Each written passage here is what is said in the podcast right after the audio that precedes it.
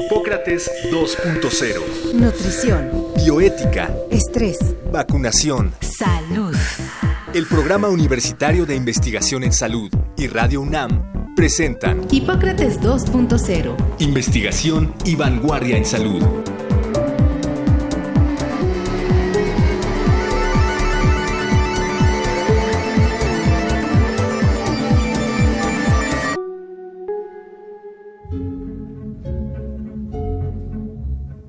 Piel es el órgano más extenso del cuerpo humano y por lo tanto puede ser dañada por una gran cantidad de factores. Las enfermedades de la piel abarcan una gama muy amplia que va desde problemas superficiales relativamente simples como una quemadura solar leve hasta cáncer o tumores que pueden poner en riesgo la vida de las personas. Además de la piel, las uñas y el pelo son blanco directo de muchos tipos de infecciones, alergias y manifestaciones de enfermedades sistémicas. La mayoría de las enfermedades de la piel pueden diagnosticarse de manera oportuna visitando regularmente a un especialista en dermatología. Hoy, en Hipócrates 2.0, platicaremos con el doctor Rodrigo Roldán Marín sobre las principales enfermedades de la piel en México. El doctor Roldán es médico dermatólogo con especialidad en cáncer de piel y responsable de la Clínica de Oncodermatología de la Facultad de Medicina de la UNAM, ubicada en Ciudad Universitaria.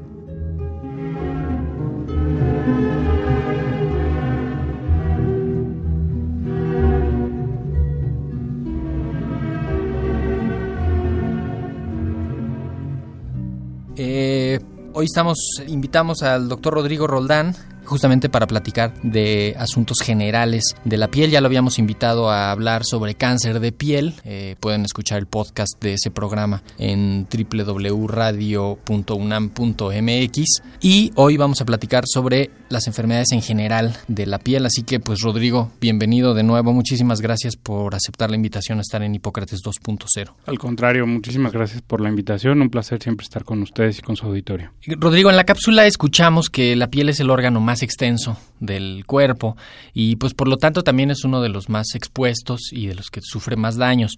La piel se puede enfermar de muchísimas cosas, agentes externos, cosas de enfermedades sistémicas, etcétera. Pero ¿cuáles son las enfermedades de la piel más frecuentes en México? Y si hay diferencia entre niños, adultos, mujeres, hombres, Sí, sí hay diferencias. Primero me gustaría hacer hincapié en algo que mencionabas que es muy importante. La piel es el órgano de defensa por excelencia del cuerpo humano. Forma justamente una barrera que aísla todo lo que tenemos dentro de lo que está afuera en el medio ambiente. Justamente nos protege contra virus, hongos, bacterias, la radiación ultravioleta emitida por el sol, incluso los golpes o traumas, ¿no? O sea, la piel es esa barrera cutánea que cumple esa función de tratar de proteger al cuerpo para que no se dañen órganos internos que puedan ser más importantes o más vitales, ¿no? No por ende la piel deja de ser un órgano vital y eso queda muy claro en pacientes que sufren quemaduras importantes. Una quemadura de más del 30% de la superficie corporal total, ese individuo tiene asociada una alta mortalidad porque esa función barrera que no solo protege, sino que también permite, por ejemplo, mantener regulada la homeostasis de ciertos electrolitos, el control, el control de líquidos, la temperatura, etcétera, exacto. Entonces la piel cumple diversas funciones, todas muy importantes, y sí es muy notorio que de acuerdo al grupo de edad las enfermedades de la piel van cambiando. Por ejemplo, en los niños es muy frecuente las dermatitis, la dermatitis del pañal, cuando empiezan justamente a brotar los dientes, aparecer las enzimas que hacen que se rompa la encía para que erupcione el diente, justamente también viajan a través del tracto digestivo y muchas veces los pequeñines en esa etapa cursan con periodos de diarrea y esa diarrea suele ser además como particularmente irritante, entonces es muy frecuente que tengan la dermatitis del pañal. Que la dermatitis en general es como una irritación, que está enrojecimiento. Sí, sin- cuando hablamos de dermatitis lo que queremos decir es la piel está inflamada. ¿Qué la hizo enojar? Pues puede ser a veces muchas cosas, ¿no? Hay dermatitis por contacto, por ejemplo, personas que tienen alergia a ciertos metales, a ciertos componentes químicos de los perfumes, de Algunas los jabones, plantas. plantas. La dermatitis atópica justamente en los niños es muy frecuente, ¿no? Es esta piel sensible en la que los niños con mucha frecuencia tienen erupciones de estas lesiones rojizas con escama y que les dan muchísima comezón. Suele ser muy frecuente y aparecer generalmente en la infancia y va aunado a una triada dermatitis atópica, asma y rinitis alérgica, porque en realidad las mucosas son una extensión de la piel, pero recubriendo órganos internos, ¿no? Y en este caso las mucosas del tracto digestivo o, del tracto respiratorio, ¿no? Por eso el asma y por eso la rinitis alérgica generalmente acompañan a la dermatitis atópica. En los adolescentes, sin duda, la enfermedad cutánea más frecuente es el acné. Y que sí es una enfermedad. Sí, sí, por supuesto. Es una alteración del funcionamiento de la piel temporalmente. Exacto. Muchas veces cuando aparece así en la adolescencia va asociado a los cambios hormonales que hacen que el niño pase de niño a adolescente y a hombre o, de niña a adolescente y mujer, así como hacen que, que, se estiren los huesos, aumente la masa muscular, etcétera, en el contorno de la piel, en el medio ambiente de la piel, provocan que la glándula que produce grasa esté hipertrofiada, esté crecida y produzca mayor cantidad de grasa y eso hace que pues justamente los barritos, las espinillas o los granos grandes inflamados que dejan cicatrices sean mucho más frecuentes en ese contexto. Etario. Y ahí hombres y mujeres en los adolescentes es, es básicamente igual. Igual. En México de 100 adolescentes, ¿cuántos lo tienen acné? Probablemente yo creo que más del 60%. eh, y además cada vez hay también otros factores externos, ¿no? Entonces, por ejemplo, lo único, hay muchos mitos, ¿no? De que, ay, que si te comes chocolates o nueces o cacahuates.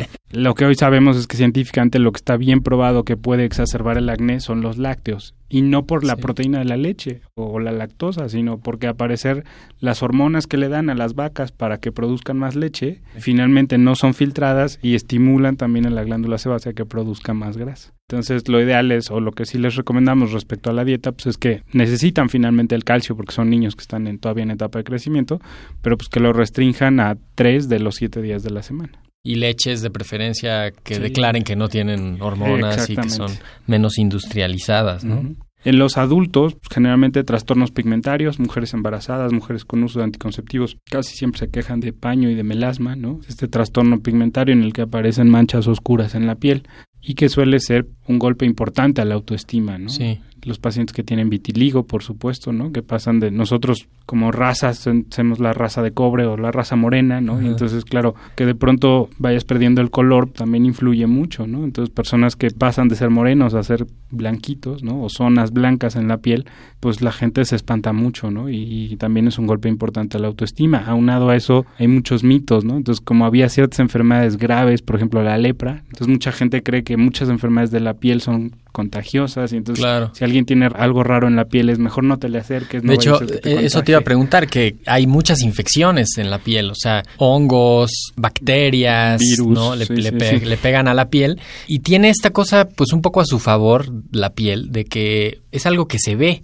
inmediatamente la gente lo identifica y inmediatamente va a consulta y eso, ¿no? Entonces tampoco es, no es como un dolor interno que si no lo dices nadie te lo ve y eso. Incluso hasta podría haber un exceso de consultas porque va la gente porque se vio algo en la piel. ¿Eso es, es real o es...? No, no, es, es real, sin duda. Es la enorme ventaja que tiene la piel respecto a otros órganos internos. No dependemos de un estetoscopio, no dependemos de una, una lámpara de hendidura para ver el ojo, etcétera, ¿no? O sea, está ahí a simple vista. Y yo diría que no, al revés, por desgracia. La gente no va al dermatólogo a menos de que note algo ya de verdad como muy molesto, muy incómodo. Exactamente, ¿no? Muchas veces es el paciente el primero que nota sus lesiones, sean infecciones, sean problemas pigmentarios o sea cáncer de piel. Muchas veces el paciente es el primero que lo nota y ya que lo notó, entonces va a ver al dermatólogo. De hecho, leí hace poco un artículo que hacía una revisión de varios estudios en los que veía que las personas casadas, los adultos mayores casados, tienen mejores números en cuanto a detección de cáncer porque la pareja ve su cuerpo y la pareja le dice, oye, aquí te salió un lunar, no sé si te lo alcanzas a ver, pero vamos al dermatólogo, ¿no? Sí, ahí es curioso, ¿no? O sea, los hombres asociamos que el cuidado de la piel es un tema relacionado al género femenino, ¿no? Y entonces, claro, el uso de cremas, de filtro solar, etcétera, como si mermara tu masculinidad, ¿no? Entonces, por supuesto, en el contexto de eh, la identificación del cáncer de piel, generalmente el hombre que vive acompañado es más fácil que vaya al dermatólogo llevado por su pareja que no él por su cuenta propia, ¿no? Rodrigo, hay cada vez más personas que viven solas hay cierta tendencia a ya no casarse necesariamente o a divorciarse con más frecuencia. ¿Qué es lo que pueden hacer si no tienen una pareja que les diga, oye, tienes un lunar en la espalda? en ese sentido, creo que podríamos entrar un poquito a los cuidados generales de la piel. La piel como órgano, en realidad, pues justamente tiene esa enorme ventaja, no requiere un cuidado muy particular. En realidad, más bien, muchas veces lo que asumimos que es cuidado de la piel es en realidad una agresión. En México está muy arraigado ese mito desde pequeños de tállate cuando te metes a bañar. Sí, sí, estropajo. Sí. Exacto, estropajo, piedra pómex. Y eso en realidad pues es una agresión a la piel, ¿no? O sea, estás friccionando, estás provocando que se lastime, ¿no? La piel en realidad como cuidado no requiere más que aseo diario, pero suave, ¿no? Agua y jabón nada más, sin tallarla. Sin usar estropajo, sin usar nada. Nada, Las manos solamente. Las manos, así como nos lavamos las manos, así lavar el resto de la piel. Okay. Idealmente crema, sí, la barrera cutánea de la que hablábamos anteriormente está básicamente conformada por lípidos, por grasas. Entonces, si tú quieres mejorar la función barrera de la piel, ayuda muchísimo si puedes poner más grasa encima. Pues una crema humectante blanca no perfumada sería como lo, lo más adecuado. Y evidentemente, pues filtro solar para disminuir manchas, arrugas y cáncer de piel. Últimamente ha habido también una invasión de productos de cuidado de la piel para hombres. ¿Qué tan exitoso ha sido este programa o esta iniciativa comercial, digamos, para que los hombres usen también protector solar y crema y tal. Digamos, desde la perspectiva de negocio, evidentemente es un tema de marketing, ¿no? De pronto te topas con, con, figuras como Cristiano Ronaldo, ¿no? Sí. Que da una imagen de ser el, hombre que cuida todo en su apariencia, ¿no? no solo su físico, su pelo, su, ¿no? Sí. Este, su bronceado, su etcétera, etcétera, ¿no? Y como buen ídolo, ¿no? La gente aspira o pretende tratar de parecerse a, ¿no? Entonces, desde la perspectiva médica está bien, es positivo que el hombre tenga cuidado de sí mismo y en particular de su piel. Una crema no cara, ¿no? Porque supongo que todos estos productos de, japoneses que venden en las farmacias y que pueden costar, este, no sé, Mauricio, miles de pesos, eh, no sé qué tanto sirvan. Mira, te podría decir de aquí, de, cuando salgamos de la estación a tu casa, eh, no sé, en un bocho viejito, o podría pasar por ti la limusín de último modelo, ¿no? Entonces, si yo te doy a elegir qué prefieres y tu bolsillo te lo permite, pues, seguramente prefieres ir en un coche más lujoso, más espacioso, más cómodo. En ese sentido, las cremas son por el estilo. Hay evidentemente cremas y productos más caros. ¿Pero son más buenos? ¿O solo crema blanca, como Son tú decías? discretamente más buenos. Discretamente pero, más buenos. Pues yo diría que aquí el tema del cuidado es de acuerdo a lo que tu bolsillo te permita, ¿no? Es decir, si tú no puedes darte el lujo de gastar 500 pesos al mes en productos del cuidado de la piel y tu bolsillo solo te permite gastar 150, pues eso no quiere decir que el de 150 sea malo. Pero bueno, no eso no quiere decir que Sí, sea eso es mejor Pero que es nada, suficiente. Exacto, es suficiente, exactamente. Suficiente, es ok. suficiente. ¿Hay enfermedades graves en la piel? Eh, Y, y lo enlazo con otra pregunta que es, ¿hay urgencias en las enfermedades de la piel? En general, los médicos y los residentes cuando eligen dermatología lo eligen por dos cosas. Uno, porque suele ser una especialidad bien remunerada económicamente. Y la otra, porque justamente en general se asume que no tiene urgencias, ¿no? O sea, no vas a llevar la vida de el cardiólogo o el O sea, ser ginecólogo que en cualquier sí. momento te van a hablar y tienes que salir corriendo.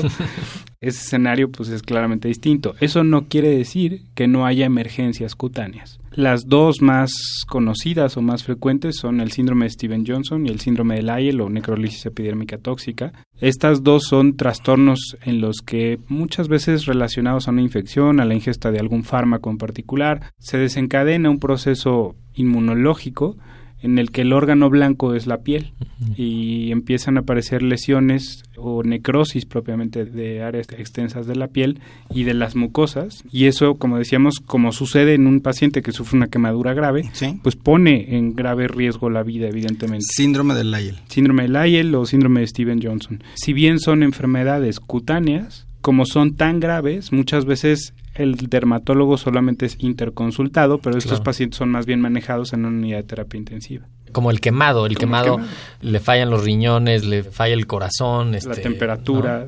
Entonces, sí, esas dos son sin duda las, las dos emergencias cutáneas por excelencia. ¿Qué las causa? Pueden ser reacciones inmunológicas asociadas a la ingesta de determinados fármacos, a determinadas infecciones. Casi siempre es más bien con fármacos. Por ejemplo, no sé, ya te sabías alérgico a sulfas y por algo te dan algo tiene algo parecido, relacionado, o te dan algo que no te avisan que es sulfa, y la siguiente reacción que tienes cada vez que te expones al mismo, al mismo agente, pues es mayor, ¿no? ¿Son como unas manchas negras? Exactamente, Ah, aparecen también lo he como- tenido. como manchas de, de negras en verdad, la con piel. sulfas me salen manchas negras. Sí, sí, sí. Sí. Y hay unas enfermedades de la piel que empiezan en la piel y se pueden ir a otras partes del cuerpo y unas enfermedades Sí. del cuerpo que tienen manifestaciones en la piel, ¿no? Si lo vemos de manera romántica, la piel es el espejo del alma, ¿no? Entonces, eh, sin duda, hay enfermedades que empiezan por la piel o se manifiestan en la piel, pero que tienen repercusiones severas en distintos órganos, ¿no? Yo creo que el lupus es la más conocida, ¿no? Todo el mundo cuando le dicen que tiene lupus, generalmente lo que asocia son la, la típica imagen de las alas de mariposa en los cachetes, ¿no? Pues Sí. te bofetearon o que estás chapeadito, ¿no? Pero sabemos que hay variedades de lupus que evidentemente tienen repercusiones a nivel renal, a nivel eh, pulmonar, a nivel cardíaco, incluso a nivel psiquiátrico, ¿no? Entonces hay varias, ¿no? Dermatomiositis es otra, por ejemplo, ¿no? Se manifiesta en la piel, pero lo que está realmente dañado es el músculo, o sea, es esa Sí. incapacidad de poder generar cualquier tipo de movimiento porque esos anticuerpos están tratando de destruir al músculo, ¿no? Literalmente se lo están comiendo. La gota es, por ejemplo, otra enfermedad sistémica que muchas veces puede tener como primera manifestación una lesión cutánea. La Es, sífilis, ¿no? La sífilis, exacto. Entonces, sí, sin duda la piel es, es un órgano que manifiesta muchas veces enfermedades más severas que afectan, digamos, todo el entorno del cuerpo y no solo la piel. Ciertas enfermedades de la piel claramente se exacerban o empeoran o se detonan relacionado a estados emocionales. La dermatitis nerviosa, La ejemplo. dermatitis nerviosa, la dermatitis atópica, tú le puedes dar un sedante al paciente y eso no va a arreglar su dermatitis. El problema es cutáneo, pero evidentemente factores emocionales de ansiedad, depresión, etcétera, detonan o, o- o provocan que se exacerbe. Incluso la dermatitis seborreica está muy relacionada o es incluso más difícil de tratar en pacientes con Parkinson. Entonces, los pacientes con enfermedad de Parkinson es muy frecuente que hagan dermatitis seborreicas y dermatitis seborreicas muy, muy fuertes, o sea, que no responden a los tratamientos habituales. Muchas veces las lesiones de vitiligo se detonan en periodos en los que el individuo está bajo mucho estrés. Lo que sabemos como fisiopatología de la enfermedad del vitiligo es que es más bien un trastorno autoinmune en el que el sistema de defensa monta una respuesta que va, en este caso, no solo a defender, sino a atacar a las células que producen pigmento en la piel. Y por eso empiezan a aparecer zonas donde se pierden estas células que producen pigmento y se ven como manchas blancas. ¿Cómo diagnosticas una dermatitis nerviosa y cuál es el, el tratamiento que Generalmente dermatitis nerviosa es dermatitis atópica, Atópica, y este paciente lo que tiene es justamente una deficiencia en la función barrera. Entonces lo que necesita como pilar de tratamiento es una crema humectante. Aunado a eso, si tiene un proceso inflamatorio, pues obviamente tendrás que darle algo para disminuir ese proceso inflamatorio, pero lo que él más necesita, o esa, esa disfunción de función barrera, lo que más necesita es que tú trates de repararla o subsanarla poniéndole los lípidos de los cuales carece. Los pacientes con dermatitis atópica sabemos que en la capa más superficial de la piel que se llama estrato córneo, ahí tenemos básicamente grasas, ¿no? Que decíamos colesterol, ceramidas y ácidos grasos. En los pacientes con dermatitis atópica lo que sabemos es que, por ejemplo, producen más colesterol y ácidos grasos que ceramidas. Entonces, esta deficiencia en ceramidas hace que esa función barrera, No lejos de ser óptima, sea deficiente y por eso son más propensos a infecciones virales por moluscos, por verrugas, son más propensos a que algún agente químico, con por ejemplo, con lo que lavas la ropa, el detergente, el suavitel, Sí, les haga daño. les, les haga daño, les irrite la piel.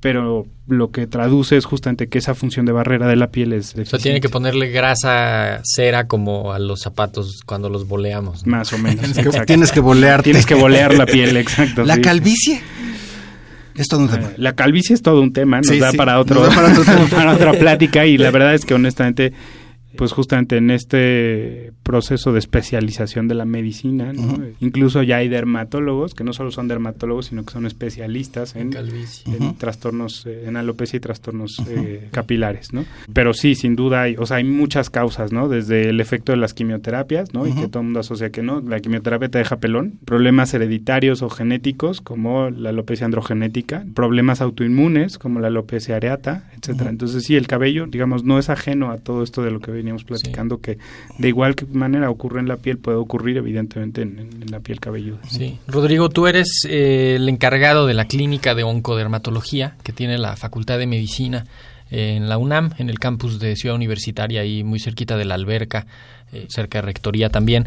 Cuéntanos un poquito qué hacen ahí y cómo puede ir la gente a, a buscar los servicios? ¿Está abierta a todo público? ¿De cuándo a cuándo? ¿Qué se necesita? Claro, la clínica está abierta a todo el público general, no solo a la comunidad universitaria, es decir, recibimos pacientes que vayan por motu propio, pacientes que vayan derivados de instituciones públicas, ya sea del IMSS, del ISTE o de la Secretaría de Salud. La clínica está enfocada al diagnóstico oportuno, prevención y tratamiento de diversas variantes de cáncer de piel. Me preguntaban hace ratito de emergencias, eh, de, Emergencias de la piel, ¿no? Sí, Emergencias sala de dermatológicas. No tenemos una sala de urgencias, pero bueno, no lo mencioné, pero me parece desde mi perspectiva que, por ejemplo, el melanoma es una verdadera urgencia dermatológica. Que es el cáncer de piel. ¿no? Es el cáncer, es la variedad más agresiva del cáncer de piel, donde el crecimiento en profundidad de ese tumor en tan solo un milímetro, es decir, el tamaño de una jonjolí, ya provoca que el pronóstico de vida en los siguientes Sí. cinco años para ese paciente ya sea menos del 50%. Entonces es imperativo poder reconocerlo o detectarlo oportunamente y también evidentemente intervenir lo más pronto posible.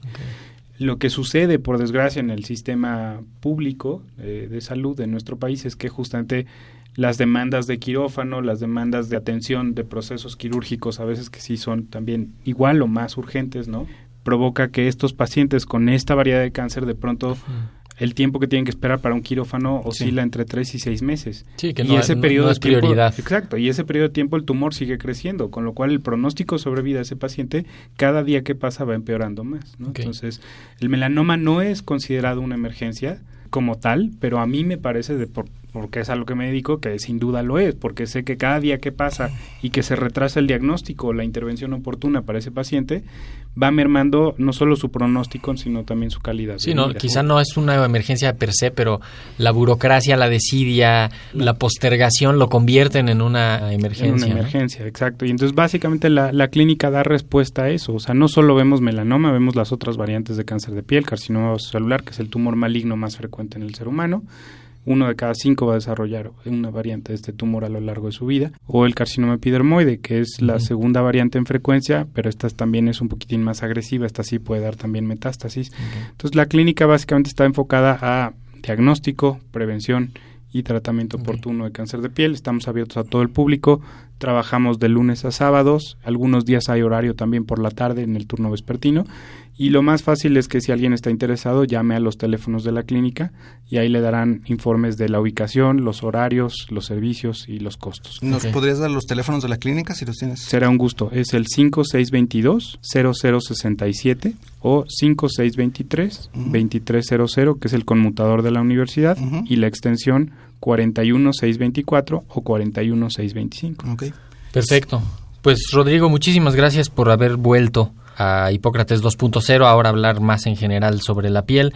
Ya viste que seguramente te vamos a estar invitando en, en ocasiones futuras. Eh, muchísimas gracias. Al contrario, siempre un placer. Gracias, Rodrigo.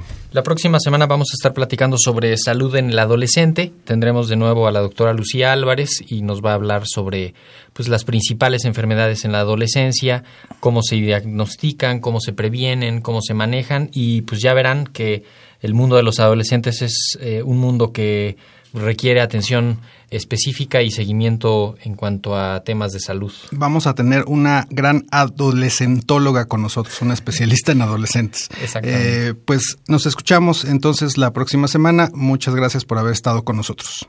Agradecemos al doctor Samuel Ponce de León, coordinador del PUIS y coordinador académico de la serie.